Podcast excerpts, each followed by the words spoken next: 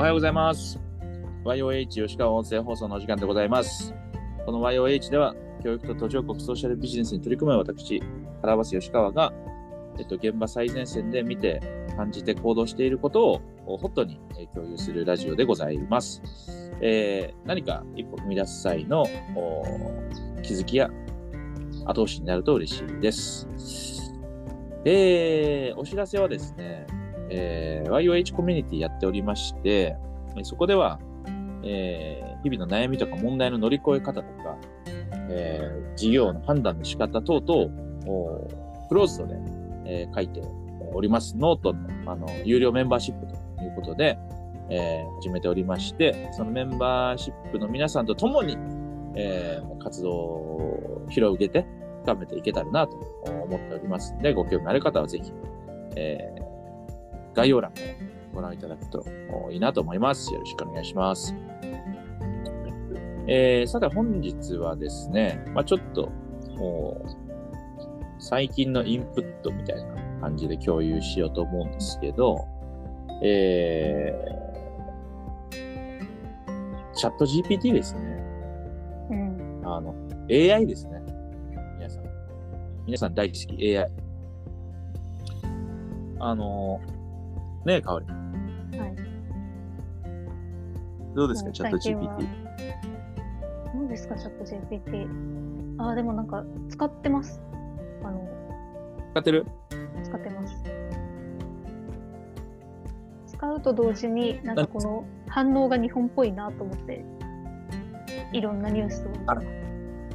日本の反応が？日本の反応が。とりあえず規制、ね。規制するにはリスクを 抑えるためにはどうするかって方向に行く日本と、まあなんかアメリカの大学とかはなんかむしろそれを活用した上で、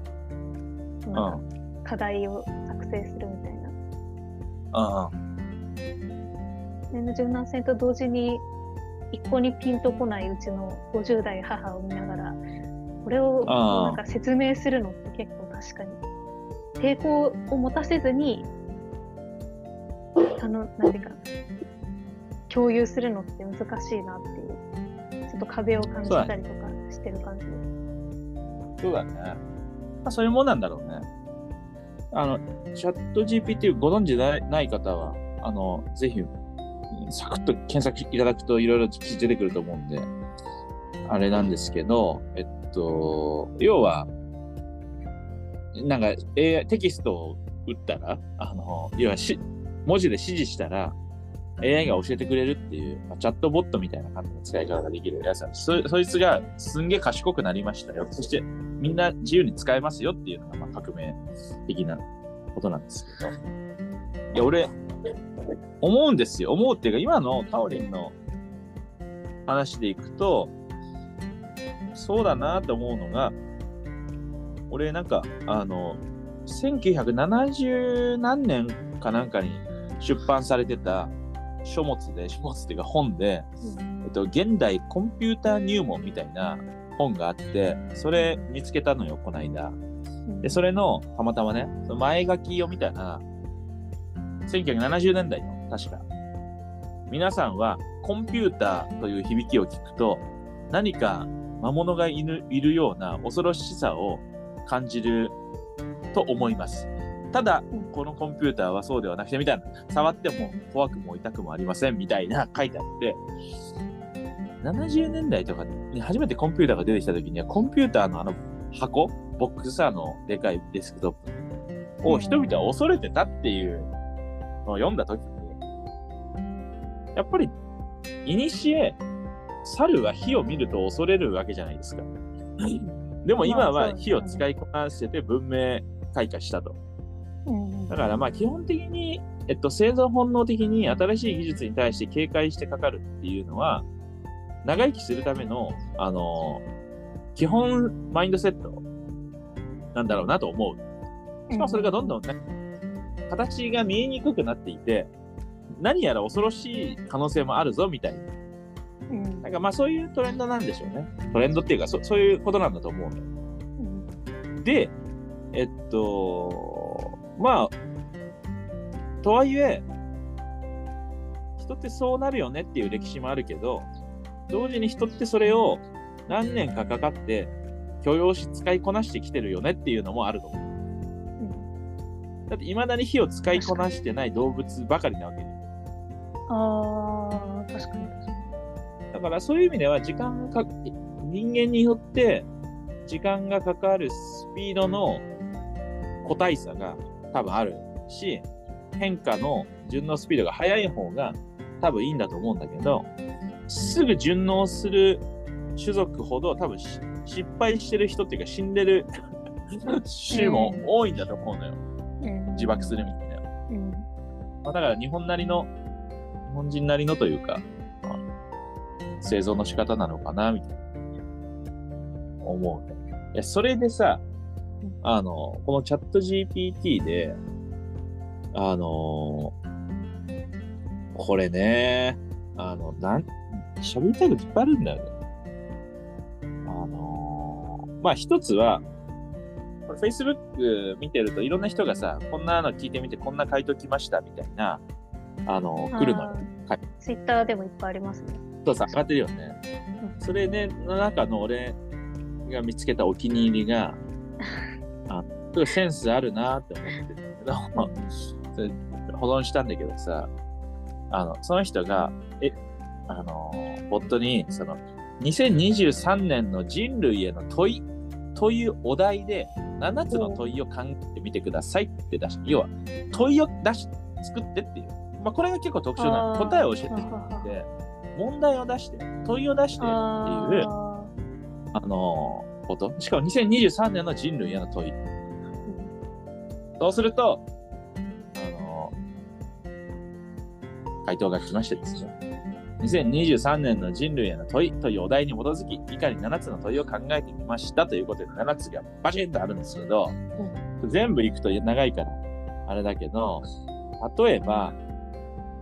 えっと、環境問題が深刻化している現代において、地球環境を守るために人類は何をすべきだと思いますか？重要な問いです。ーうんえーグローバル化が進んでいる現代において、異文化理解や国際協力がますます重要になっています。うんあなたはどのようにして世界中の人々と協力し、共存することができると思いますか、えーもはや、どこかの高校入試の小論文とかで出てそういな、や、大学の、いや、絶対あったと思います、それ。ね。だからそういうところから引っ張ったりさ、膨大なデーで、他が科学技術の進歩により生命や人間の行動を操作することが可能になっています。これらの技術の使用にあたってどのような倫理観をえ考慮する必要があると思いますかっていう何が言いたいかっていうと7つのバランスがめっちゃいいの。ああ、確べてのだ大学入試でいくとすべての学部をカバーできるぐらいあの人類への問いに対しての簡潔な問いがあってあのうんでまずこれをやった上であと編集するっていうことができるようになったり、うん。だからもうで今やさみんな何か考えたり調べたりするときに必ず Google 検索するじゃんもう多分ほぼ、うんうんで調べた上で自分の言葉に置き換えてるじゃん。うんうんっていうことは、それ、それのあ感覚があるから、これもうすぐ普及すると思う。うん。うんだって、そうだね、これ、世界でリリースからすぐに1億人ユーザーいったんだ、確か。そうですよね。本当に早かったです。だって、先々月ぐらいの話ですよね。キーワードとして出てきた。そうそう。だからまあ、なんか、この、この技術がすごいすごくないとか、うんぬんとかって、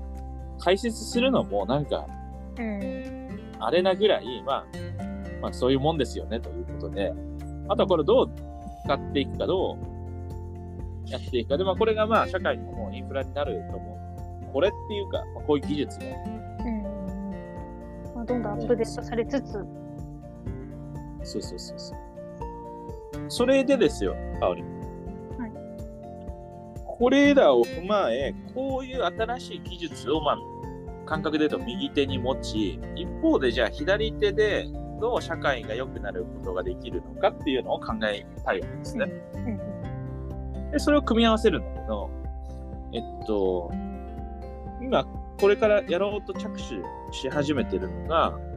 えっと、今、マラウイとかネパール、まあ、正直日本も含んでもいいかなと思うんだけど、えっと、教育支援の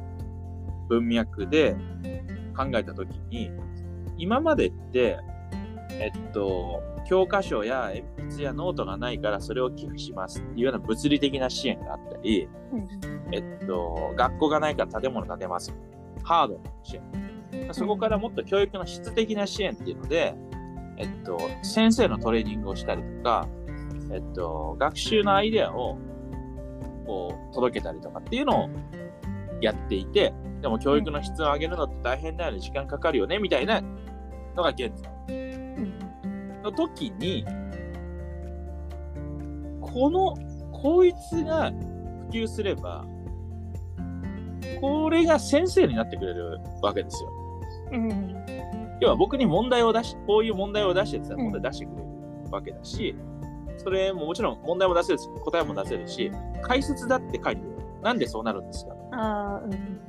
確かに。で疑問に必ず答えてくれる。あの、100%の感染症じゃないけど。うん。っていう期待感をもとに、途上国支援かけるチャット GPT ってのアプリケーションを作って、誰を救えるのかっていうのをやっていこうかなと思ってる。これを、アプリを作るところから、あの、やってみようかと。うんそれが今、動いてます。もうすでに。はい。まあ、まだ企画構想段階からのま着手ですけど。だ面白いですね。まあ、本当途上国に限らず、日本もだと思うんですけど、逆に、逆輸入みたいなことになってもいいよね。面白いと思いますし、うん。てかその可能性が高いんじゃないかなと思いいよ。うんですよ。だから、まあ、新しい技術を、まあね、だどうやって使いこなしていくかっていうのはみんなが世の中考えていくと思うんで、なんかそれを一つをあのアフリカとマラウイ、あマラウイとネパールという国をね、まあ、やっているという感じですね。で今、こう思った時に、これ、これ、まあ、真面目にさ、内部のメンバーで、内部っていうかさ、プロジェクトの人とかエンジニアとやってるのよ。やってて、はいそれをやるし、まあ、それを、まあ、こういうラジオでこんなことやってますみたいなのをお伝えできたらなと思うんだけど、やなんかそうやな、まあ、YH コミュニティなんだろうな。その、もっとインタラクティブに、いろんな人の意見も